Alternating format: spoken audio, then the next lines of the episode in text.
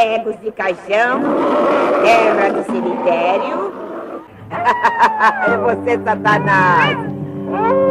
Espera um pouquinho que eu já vou servir o jantar. Menino bem gordo.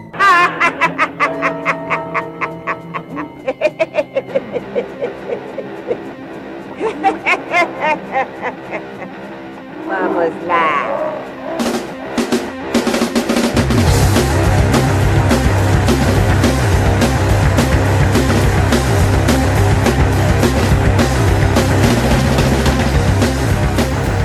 Fala aí pessoal, tudo bem? Aqui quem tá falando é o Rafael. Toca aqui. To, toca aqui não. Deixa que eu toque sozinho. Tô aqui, tô aqui com os meus amigos Arthur E aí, pessoal, beleza? e o Luan. Fala pessoal, beleza? E hoje nós vamos falar aí sobre o que, Arthur? Qual que é o tema aí de hoje? Pensei num, num tema um pouco diferente aí pra dar uma, uma mudada. Seria desenhos estranhos que gostávamos, né? Então, assim, aqueles desenhos meio. Eu falo obscuro porque é, nem todo mundo viu, ouviu e não lembra, ou assistiu muito pouco. E tem, a- tem aqueles desenhos que são normais, assim, que todo mundo gosta, todo mundo assiste, mas às vezes tem um episódio meio estranho, né? Meio esquisito, que acontece alguma coisa diferente. E a gente fala, ah, vamos pegar esse tema aí e dar uma, uma conversada sobre, né?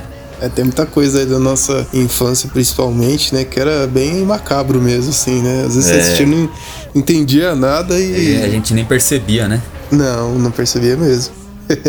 Bom, legal, mas antes de começarmos, Ó, pessoal, vamos seguir lá a gente no Instagram, a LR Cash, e acompanhe novas postagens, novos programas. A gente sempre vai estar interagindo com vocês, possíveis parcerias, patrocínios também. Deixa aqui nosso e-mail, lrcash.21@gmail.com. Isso aí, legal. Inclusive é bom você ter comentado aí das parcerias, a gente sempre tá falando, mas assim, esse é o primeiro episódio que nós temos uma parceria aí, né? Opa, tá, tá- tá melhorando, tá melhorando. Opa! Nós vamos ter quatro episódios a partir de hoje, né? Contando com o de hoje já, que vai ser em parceria com a Serralheria Artística JN. Ó, pessoal, a Serralheria Artística JN presta serviços com portões automáticos, toldos, corrimãos, guarda-corpo em ferro e inox, telhados e serviços em gerais com ferro. Para serviços mais tradicionais né, do dia a dia, eles têm esse lado artístico, essa pegada que é bem bacana, né? Tá na moda também, né? Hoje em dia, todo mundo quer fazer uma coisa diferente. Então, no Instagram você pode procurar como Serralheria Artística JN mesmo. Tem o e-mail de contato dele, serralheriajn.hotmail.com. Telefone de contato e WhatsApp, que é o 947020182. Vocês vão falar com o responsável de lá, que é o Wellington Rocha.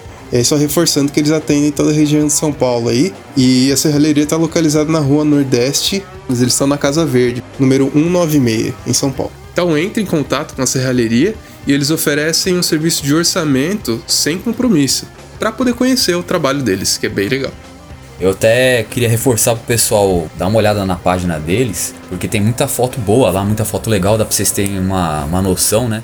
Eu, até eu tava mexendo esses dias e tava junto com a minha esposa, ela, eles fizeram como fosse um, um suporte, né, pra pôr vasos de, de ferro e ficou muito bonito, ficou bem assim. Tem uma pegada artesanal ali, uma pegada rústica, mas ficou algo assim que semelha até mesmo uma arte mesmo, né? E ela ficou interessada, até falei, não, assim que dá uma, uma melhorada aí, a gente vai pegar um desse, né? Que eu gosto de- dessas coisas, né? Então a gente vai colocar aqui em casa também.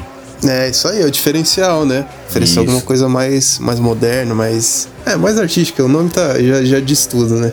Já diz tudo. Feito aí o aviso, né? Vamos começar então? Bora lá. Em relação a desenhos que, que a gente gosta, né? Que a gente gostava, que a gente assistia, muitos perduraram por anos, né? Outros foram se perdendo, caindo assim em esquecimento. E esse tema, eh, ele abrange muito assim desenho, desenhos esquecidos, estranhos, ou até mesmo episódios, né, específicos que eram meio meio diferentes em alguns desenhos, né? Antes de começar, até queria dar um exemplo, né? Tem o Tom e Jerry, né? Tom e Jerry é um desenho muito voltado assim para talvez para comédia, né? E tem até alguma- alguns episódios assim meio obscuros, né? Que dizem que tem um episódio lá que seria o suicídio, né? Do, do Tom e até mesmo do Jerry, né? Que eles mostram os dois tendo uma desilusão amorosa, né? E eles uhum. vão no final do, do, desenho numa, acho que num trilho de trem, uma cara de desânimo e é, é escutado de fundo o trem chegando, chegando e aí corta e é o fim do desenho e isso na época passava despercebido, pra, pelo menos para criançada, né? Mas é algo que é, era meio esquisito, né? Meio obscuro, né? Então é alguns episódios que às vezes tinha em desenhos que a gente sempre assistia que chamavam um pouco atenção, né? Mas eu peguei um desenho aqui que ele é bem assim, ele ficou bem para trás. Talvez muita gente não, não, não vai lembrar ou Vou ver se eu falo certo, né? Que também para inglês às vezes eu dou umas escorregadas. Que é o Dinosaurs. Não sei se vocês já ouviram falar. Aqui no Brasil, o pessoal, acho que até a dublagem mesmo da introdução falava que era Dinosaurs, né? Era é... o que eles eram misturados com máquina? Era, era isso? Cara, é, é quase isso aí mesmo. É assim, é um desenho que pegou, vamos pegar aí uma época que os dinossauros começaram a ficar em alta, né? Uhum. Ali no, no, final dos anos 80, início dos anos 90, né? Até mesmo antes do Jurassic Park, né? O pessoal até brinca que tem a era pré-Jurassic Park e a pós-Jurassic Park, né? Que os dinossauros mudaram muito depois do, do, do primeiro filme, né? Realmente a, a, o que a gente tem de referência hoje em dia é Jurassic Park, né? Eu mesmo, se falar dinossauro, eu lembro basicamente dos dinossauros que eu vi no filme, apesar que muita gente Isso. fala que não são tão fiéis, né? Os cientistas, é. né? É, porque Mas o. Só, é, só fazendo parênteses aí, os dinossauros que vem na nossa cabeça é aquele dinossauro do Jurassic Park mesmo, de acordo com a história, que tem uma aparência uhum. mais de réptil, né? Porque Sim. na história lá eles, eles misturam com DNA de. de. Uh, de sapo, se eu não me engano, alguma coisa assim. É, isso e aí mesmo. os dinossauros acabam tendo características e aparências mais é, répteis mesmo, né? De, de anfíbio e tal. Mas é, na real ninguém, até onde eu sei, né? Ninguém sabe realmente qual seria a aparência de um dinossauro, né? O que a gente, que a gente tem aí de mais próximo seria, seriam as aves, né? Alguma coisa assim, Sim, como é. descendente. Não, mas é isso mesmo. Hoje em dia a ciência diz, diz, né, que os dinossauros são muito mais próximos das aves, né, do que propriamente dos répteis, de como a gente viu no, nos filmes, né. O Dinosaurs, né, ele, ele é antigo, né, ele é antes do Jurassic Park. Era anos 90, eu lembro que eu assistia muito a Globinho, né, a TV Globinho, e passava esse desenho. Eu acho que depois foi pra Record, mas o que eu lembro foi o período da Globo. Esse desenho, ele, apesar dele ser de 87, né, ele foi lançado em 87, parece que nos Estados Unidos primeiro. Passou muito tempo aqui no Brasil ainda, acho que no, nos anos 90 inteiro deve ter passado, porque eu lembro que até início ali, quase em 2000, 99, 2000, eu lembro ainda de ter assistido, porque como eu sempre fui muito fã de dinossauros, né, gostava pra caramba, então, assim, me, me marcou bastante, né? O enredo do, do, do, desenho. Eu vou começar a falar aqui, muita gente vai falar, pô, mas tá muito característico ali do, Transformers, né? Só que assim, a gente tem que lembrar que essa época aí, final dos anos 80 ali, o Transformers era meio que referência de, de desenhos, assim, né? Desses desenhos, como posso dizer, tecnológicos, né? Que tinha muito negócio de tecnologia, né? E no tanto que você falou aí, né, de ah, era dinossauros com os negócios de robóticos, era bem isso aí mesmo. A história é que tinha duas diferentes raças, né, de, dinossauros, como fosse duas facções, vai. É a boazinha, né, e a ruim. Né? Geralmente é meio que assim. Tinha um planeta deles lá, né, que é o, é o planeta até anotei para não falar besteira, é o Reptilon. É um planeta que não teve a catástrofe, né, de, que teve aqui no, na Terra, né? Então os dinossauros eles continuaram evoluindo e foram passando tempo, então eles desenvolveram tecnologias. É como eles tivessem desenvolvido assim igual o ser humano, só que por, por serem mais antigos, eles estão assim uma escala evolutiva acima do, do ser humano, né? Acima da Terra. Então eles, eles têm muita tecnologia, são avançados e tem aquele conflito, né? Aquele conflito sempre do, do, do bom contra o mal. Na época tava até em alta aquele negócio ali de, de Guerra Fria, né? Tem um pouquinho disso, né? Daquele negócio do meio que não vai para a via de fato, mas a gente sabe que não tá tudo bem, né? Essa, essa treta deles lá no, no planeta deles, eles não, não lembro porquê. Eles decidem sair desse planeta e acabam chegando aqui na Terra. Aí cada um monta a sua, sua base, né? E nisso eles ficam brigando ali, tentando dominar né, a, a Terra e muitas vezes pelo que eu, eu, lembro, é essa, essa briga é para possivelmente dominar o universo, mas assim, no caso, a raça boa tentando defender o universo e a raça ruim tentando dominar, né? quando eles chegam aqui na Terra, eles acabam pegando crianças para serem aquele negócio de desenho, né? Crianças para serem os seus, os seus auxiliares ali, seu, seus braços de fé, de braço direito, né? Não vou lembrar de tudo, mas cada criança recebe um anel lá do, do líder, né? E esse, esse anel dá um poder para eles. Lembra muito aquele negócio do Capitão Planeta, né? No caso do Dinosaurs, ele fornece esse, esse anel para cada adolescente para eles poderem ajudar eles, né? Aí tem o líder, né? O líder eu não, eu não. Acho que eu não lembro o nome direito, eu tinha anotado aqui, acho que é Alo, tem do nome dele, né? Que é Alosaurus, né? Aí tem a equipe, né? Tem cada um faz desempenha uma função. Assim, lembra até um pouco também Thundercats, porque tem o, o nerd, né? Que mexe com a parte tecnológica, que é o cara que sabe de tudo, cientista, né, um engenheiro. Tem o fortão, né, que é o mais forte, né, que tem os conflitos braçais com mais mais desempenho. Então assim, cada um tem aquele estereotipo ali que da época, né, do Thundercats, He-Man, a facção inimiga, né, tem uma é até interessante que a facção inimiga tem o, o principal vilão, que era o meu favorito na época porque eu era muito fã do Tiranossauro Rex, né? E ele é o Gengis Rex. É, faz até alusão ao Gengis Khan, né? E eu acho legal porque assim, como eu era muito fã do Tiranossauro Rex, apesar dele ser o, o ruim e ser o líder, né? Eu lembro que era, ele era bravo pra caramba, aquele negócio de, de vilão, né? Mas eu achava o design dele muito louco, porque era um tiranossauro bombadão, né? Parecia que treinava ali bodybuilding, né? Fisiculturismo.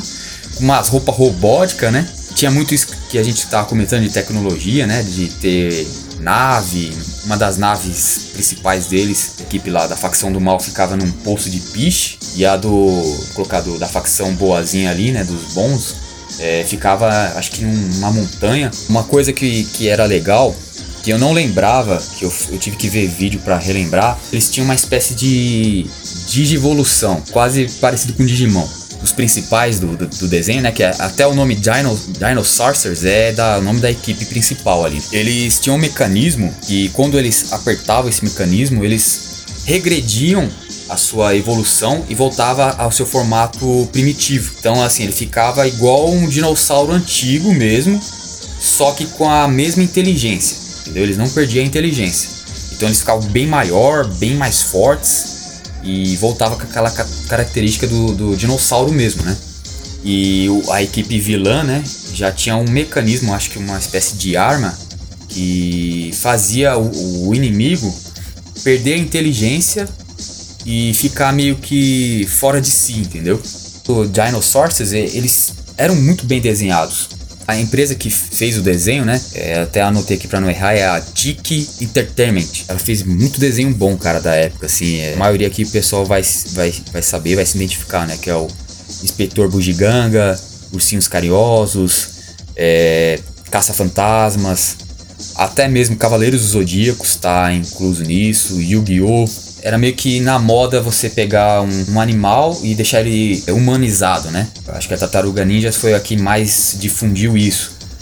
Mas nessa época eu lembro que teve Super Patos, né? Ali nos anos 90. É, teve. Super Patos, nossa. Super Patos, pô, Super Patos era muito legal, cara. cara é, é um dos que eu mais gostava ali dos anos 90.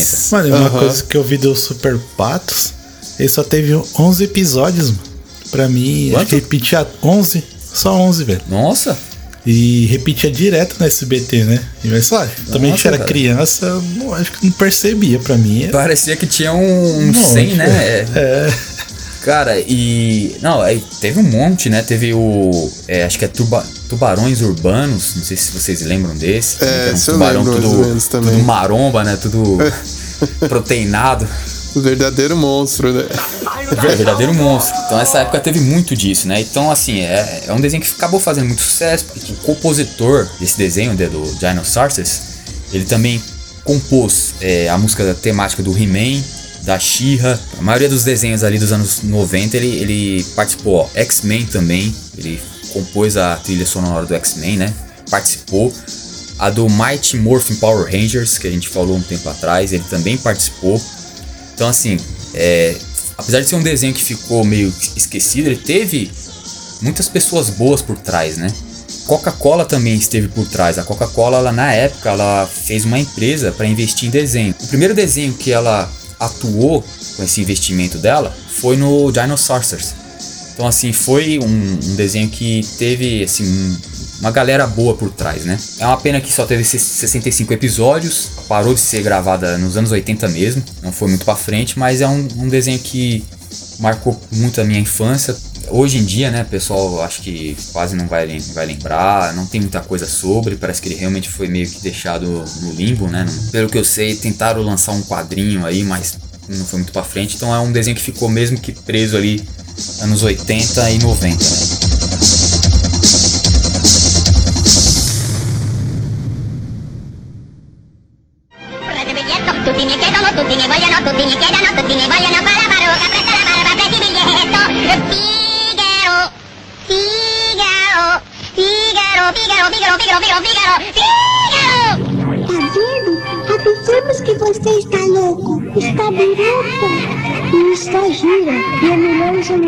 你，你感觉都不新鲜。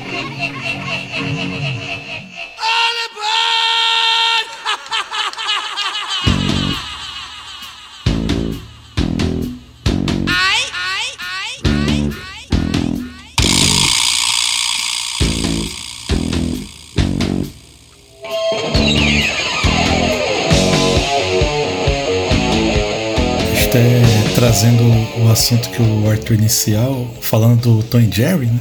Em muitos episódios na, naquela época, a gente tá falando que ele década de 40, 50, né? Tinha muito politicamente correto que hoje se fala muito disso. Eu penso que também os criadores eles abordavam coisas do dia a dia que aconteciam com eles. Então eles traziam essa temática mais adulta nos desenhos. Não só a gente, né? Todo mundo, quando criança, não percebia isso. Realmente era bem inocente pra gente, dava risada e não via maldade. Então acho que trazendo esse tópico, eu tô trazendo aqui o desenho do, do pica-pau. Que traz tudo que falei agora, né? Que era muito polêmico e muita gente, por exemplo, até minha mãe, ela não gostava do desenho do pica-pau porque falava que ele era muito maldoso. E durante os anos mudaram muito, tanto a fisionomia dele quanto as características dele. E trazendo toda essa lado, digamos, ruim dele, isso é trazer um episódio específico dele, que seria o primeiro, quando ele apareceu. Na época, o criador dele, se não me engano, é o Walter Lantz. Acho que é isso, não sei a pronúncia do, do sobrenome dele. Tinha um desenho na época que era de, de um panda, não sei se vocês vão lembrar que era Indie Panda. E na cabeça do criador, né, ele fala, putz, só um desenho não vai tornar o estúdio famoso. Na época era Universal. Então ele queria trazer vários personagens ao mesmo tempo e para eles irem evoluindo até se tornar uma, algum deles uma estrela, alguma coisa assim. Pensando né, nesse conjunto de ter mais personagens e apresentou a primeira vez no desenho deles, no Indie Panda. Eu lembro que esse desenho, os dois estavam em casa, os dois pandas, e começou um pica-pau chato, maluco, começava toda hora, né? Bicando as telhas da casa. E esse desenho traz muito disso, né? Do politicamente correto, né? O pessoal fumando, nervoso, estresse, ansiedade. Eu lembro que o pai do, do, Andy Panda queria matar o pica-pau e ficava maluco, né, com, com ele. E o pica-pau era totalmente biruta. Né? Os primeiros desenhos dele era um negócio até irritante. Na época, até a própria Universal não queria publicar esse episódio né? O pessoal insistiu que ia ser bom, que ia ser bom, e no fim das contas se tornou um sucesso. Foi tão um sucesso tão grande que de coadjuvante virou um desenho depois do pica-pau. Acho que vocês vão lembrar, lembram um, acho que é o mais irritante, aquele do Rachacuca. Ah, esse episódio é, é clássico? Lá. Acho que é, é, é, Rachadores, né? Acho que é Rachadores. Rachadores né? o nome do episódio, isso. Um negócio muito irritante, muito, muito irritante. E trazia esse lado do, do pica-pau, né? Era o lado do desenho que era a maneira dele. E claro, aí foi mudando durante os anos, até a nossa infância, né, a gente assistiu tanto esses antigos até o começo dos anos 90, que esse desenho, o Rachadores, era para mim achava muito irritante. Mas os demais episódios assim eu gostava bastante. Mas se a gente pegar o pica-pau hoje em dia, o desenho totalmente diferente do que a gente assistiu na nossa infância. E eu acho que até hoje já, assim ainda, não sei se ainda passa, mas lembro que passava na Record e eles não traziam mais aqueles desenhos antigos. Acho até por uma política aí politicamente correta ou não, não sei. E sinceramente os novos, putz, não vejo a menor graça. Eu lembro que eu era pequeno, eu, eu assistia esses episódios, eu até gostava, mas causava, assim, dependendo do episódio, eu ficava meio. Não era, não era medo, né? Mas era um sentimento meio assim de. Caramba, esse pica-pau é meio esquisito. Eu lembro que eu já É. sentia um pouco isso na época. E o pica-pau ele era bem petulante, né? O bicho era, era chato, chato mesmo, né? Até mais pra frente, depois o pica-pau ele ficou mais. É, assim, ele, ele continuava meio, meio safado, assim, meio chato, mas ele era mais assim. Se você incomodar ele, ele te enchia o saco. Mas nos primeiros episódios ele incomodava porque ele queria incomodar mesmo, né? Acho que aí foi pensado mesmo pra ser um, um- ficar pentelhando os outros, porque era bem isso mesmo. é. As histórias eram sempre ele indo, ele indo é, tirar vantagem ou Sim, ser sim. maldoso com os outros, né? Ele era maldoso, sim. Sim. Mas era engraçado. É, dizem, né? Não sei se é verdade, ninguém confirma essa história. O criador, Walter, né? Teve, acho que foi até a esposa dele que deu a ideia de criar o pica-pau, porque dizem que eles saíram em lua de mel e numa cabana que eles alugaram, tinha, um- ficou o pica-pau a noite inteira picando lá. Até eles não conseguiam dormir, não conseguiam dormir. Aí começou a chover, o pica-pau sumiu. Aí, pra surpresa deles, começou a chuva, começou a molhar tudo a cabana porque tinha furado tudo. Nossa. Daí diz que a esposa dele ficou tão doida, falou, "Mano, você tem que criar um personagem assim. E realmente eu fui atrás pra saber se é verdade nossa história, não, não sei. Não sei se é só uma lenda, mas É, tem uma curiosidade que eu lembro que tinha um, um desenho do Rei Leão, né? Que era na verdade o desenho do Timão e Pumba, né?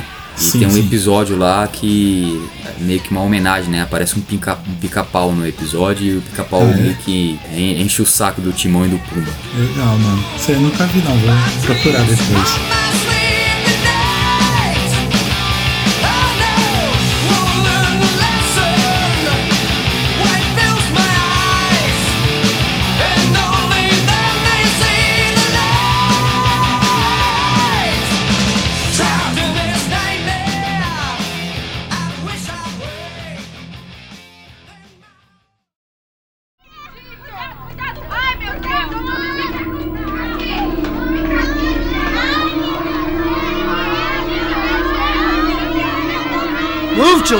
Vámonos!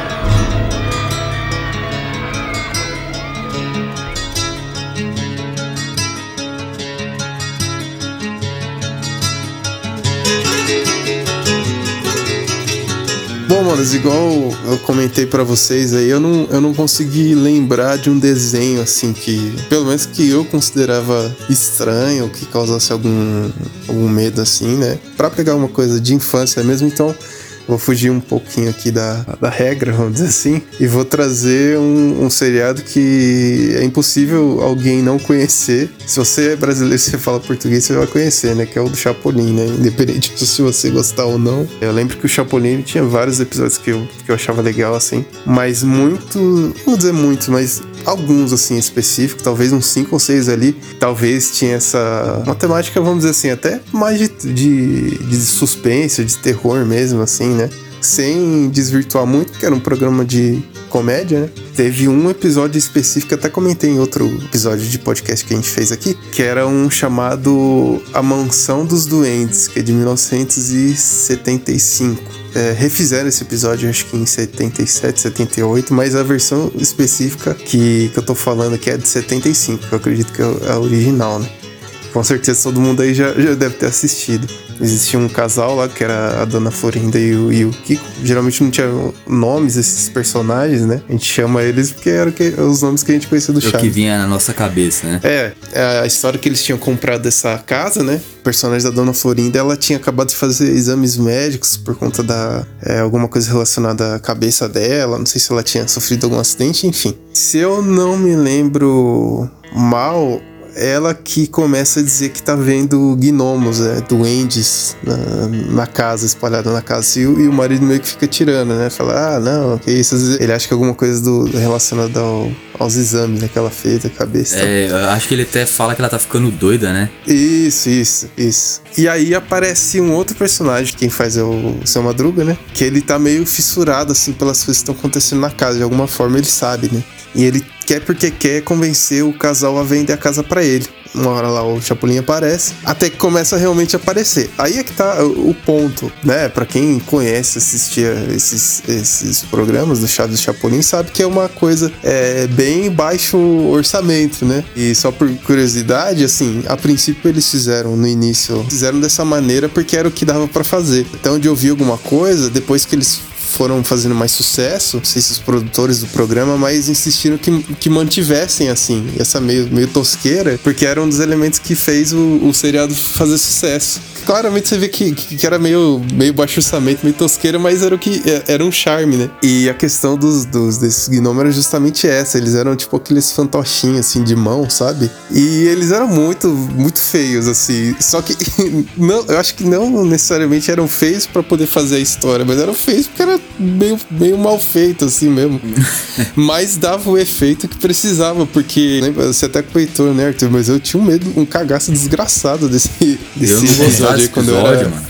Criança. Tipo, não que eu não gostava de não, não achar legal. Eu tinha medo, né, desse, desse episódio. Sim, mas é isso mesmo, também adorava. Só que tinha um. Você comentou aí em um determinado momento. É que extremamente você fica falando, nossa, que coisa esquisita, assim, né? Até o determinado momento que o, o Chapolin toma a pílula de nan- nanicolina, se eu não me engano, é isso. Que ele fica do tamanho deles, né? Pra ir atrás do- dos gnomos lá, tal, dos, dos duendes. Não pelo, talvez pelo motivo certo, mas botava medo, porque era tudo meio, meio mal feito, assim, Mal né? feito, né? Mas funcionava, né? E, enfim, foi, foi essa lembrança que eu trouxe aqui da, da época de infância, que é alguma coisa de estranhamento que eu gostava muito, mas eu ficava com cagaço. Aí tinha outros episódios também. Tinha o, na mesma pegada que era o bebê jupiteriano, não sei se vocês vão lembrar. É verdade. lembra? É bem estranho, né? Que era um disco voador lá e, e eles botavam um cara lá com a, um cara adulto com a fralda lá e. e Era, Nossa, fralda, era né? Kiko, não É, era? No não, não, era. Não era, não? Era, Era um um- outro ator